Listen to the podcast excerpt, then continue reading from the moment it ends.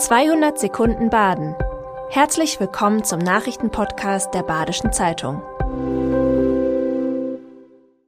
Die Nachrichten am Dienstag, den 24. Oktober. Ein Freiburger darf sich abholen, wovon junge Filmschaffende rund um den Globus träumen. Er hat einen Studenten-Oscar gewonnen. David Lorenz ist Ideengeber und Drehbuchautor des Films Istina. Der Film ist mindestens unter den Top 3 in der Erzählsparte.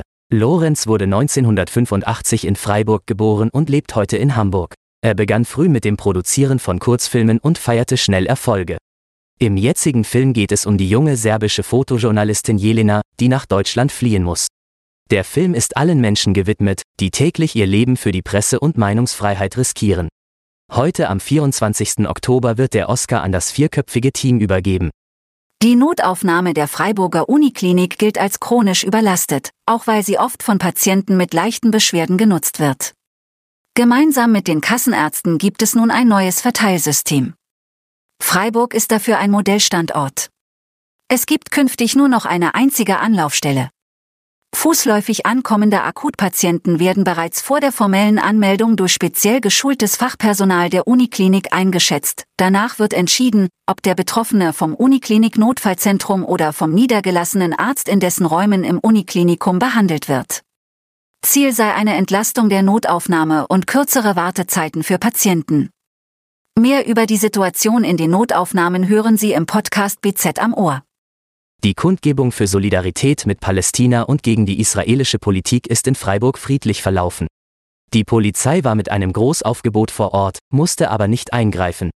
Zur Kundgebung aufgerufen hatte die Gruppe Palästina spricht, die sich als Stimme der Palästinenser in Freiburg und Umgebung versteht.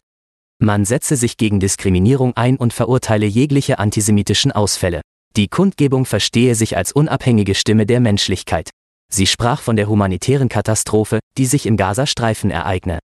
Die Ereignisse des 7. Oktober, als Israel von der Hamas überfallen wurde, spielten auf dem Augustinerplatz fast keine Rolle. Der Fokus lag ganz auf dem Schicksal der Palästinenser. Starker Schädlingsbefall und unhaltbare Zustände. Die Firma Geri mit Sitz in Titisee Neustadt darf bis auf weiteres nicht mehr backen. Schon im Juli wurden bei Geri Hygienemängel festgestellt. Wann der Betrieb wieder backen kann, ist noch unklar. Die Lebensmittelkontrolleure hätten Maßnahmen angeordnet, die das Unternehmen nun erfüllen müsse. Im Juli wurden mehrere tote Mäuse in den Räumlichkeiten der Bäckerei gefunden. Die Geschäftsführung ließ mehrere Kontaktversuche der Badischen Zeitung unbeantwortet. Am Wochenende haben Ottomar Schumacher und Elisabeth Dosenbach in St. Georgen doppelt gefeiert. Ihre Silberhochzeit und das 25 Jahre Marktjubiläum. Für die beiden ist ihr gemeinsames Leben seit 25 Jahren eng mit dem Markt verknüpft, denn gleich zum Start des Markts begann Elisabeth Dosenbach, dort einzukaufen. Die beiden heirateten recht spät und freuen sich umso mehr trotzdem gemeinsam die silberne Hochzeit zu feiern. Mit den beiden feierten alle an diesem Tag auf dem Markt in St. Georgen anwesenden Personen. Eine weitere Episode in der gemeinsamen Geschichte von Paar und Wochenmarkt.